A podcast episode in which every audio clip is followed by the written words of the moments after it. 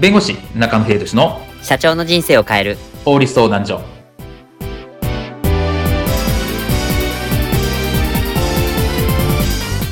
こんにちは弁護士の中野秀俊です。こんにちはアシスタントの堀内隆です。この番組は IT 専門の弁護士中野秀俊がこれはすぐに使える法律主に企業法務の知識を分かりやすくそしてちょっとコミカルにお伝えする番組です。よろしくお願いいたします。今回テーマはついに法案成立。フリーランス保護法の中身は？です。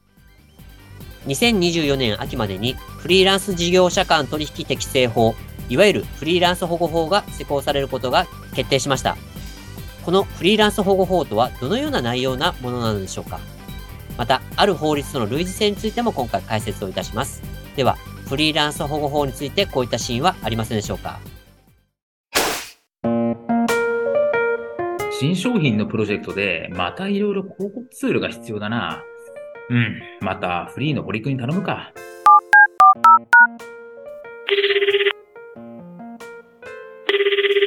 あ、もしもし、中野さん社長、お世話になります。おう、堀くん、今回新商品を販売するから、またいろいろ作ってほしいんだよね。あ、はい、喜んで。で、今回は何をご入了ですか？えっとね、LP とバナー、あと広告出稿かな。はい。あお見積もり一括で、まあ大体そうですね、90万プラス消費税で、まあ99万円ぐらいですが、いかがでしょう？うーん、高いな予算が50万しかないんだ。50万に負けてくんない？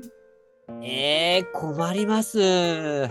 次はさ、高くするからさ、ね。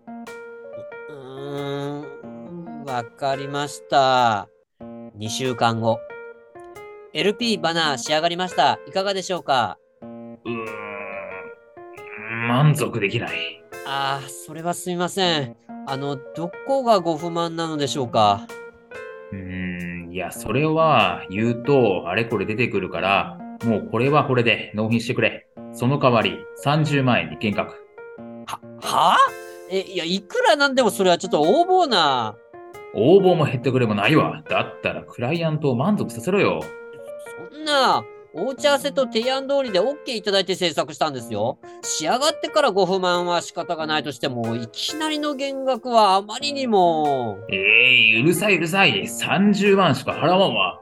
もういいです。弁護士呼びます。フリーランス保護法に違反してるので。え、え何それ？食えるの？法律全然知らないやつ今回のテーマは、ついに法案成立。フリーランス保護法の中身は？についてお話を伺います。フリーランス保護法が、まあ、ついに成立したとの報道がありました。で、このフリーランス保護法、具体的にこれどういったものなのでしょうか？そうですね。まあ、ざっくり言うと、フリーランスとして活躍する人を守りましょうという法律なんですね。はい。で、まあ、フリーランス事業者間取引適正化法というんですけれども、はい。一応この法律対象、フリーランス、じゃあ保護、保護されるべきフリーランスっていうのを一応定義してます。はいはい。で、フリーランスってじゃあどういう定義かというと、まあ、業務を受託する人、まあ、何か受ける人ですね。業務を受託する人で、従業員を使用しない人。うんうん、これを特定受託事業者。そして、こういう人と取引をするときは、ね、発注する側はこういうことをしてくださいねとか、こういうことはしちゃダメですよというのがこのフリーランス事業者適正化法、フリーランス方法になるというところです。なるほど。じゃあ、その受ける、まあ、受託する人が、まあ、本当にもう手を動かすといいますか、もうその人が一人でやるみたいな人をフリーランスっていうふうに定義してるってことですね。そうですね。モデルで言うと個人事業主としてやってる方、もしくは、まあ、法人してますけど、いわゆる一人法人、まあ、法人なりとして、実際は、まあ、えー、個人事業主なんだけれども、まあ、税金等々の関係で法人なりをしている、一人会社の方が対象になるというところになります。はい。で、じゃあどういうふうな形になるかというところなんですけど、はい、これですね、イメージとしては、従来からあった下請け法はいはい。規定に近いんですね。ああ。下請け法ってのは簡単に言うと、大きな事業者とちっちゃな事業者の取引の時に、大きな事業者は、こういうことしてください。こういうことしちゃダメだよ。というのを、が決められたのが下請け法でした。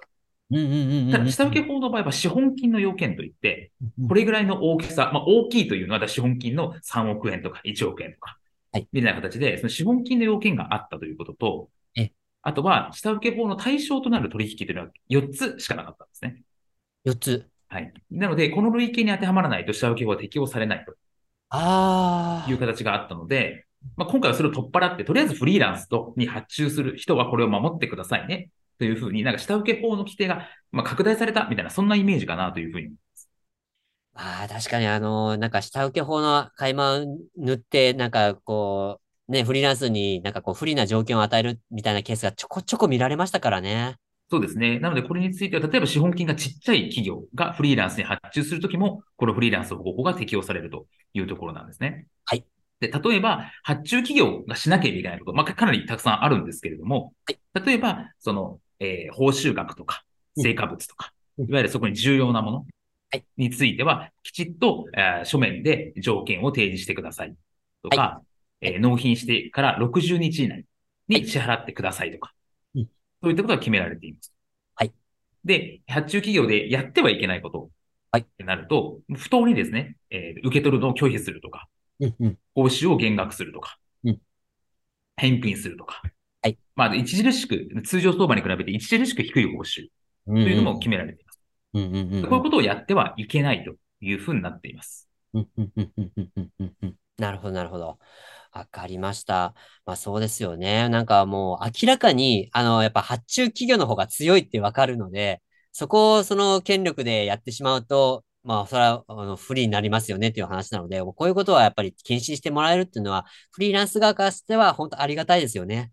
そうですね。フリーランスの方が増えてますし、まあ政府もどんどん後押ししている。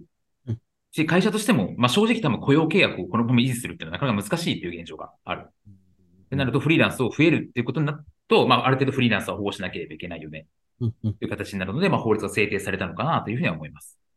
わかりました。まあ、このあたりはですね、まあ、来年の秋ですね、まあ、この放送のタイミングからだと来年の秋っていうところにはなるんですけど、まあ、今の時点からやはり、まあ、下請け法がそもそもあるので、もう守っていただきたいっていうところと、224年秋からは完全に法制化されるっていうところで、しっかりこのあたりは把握してほしいですよね。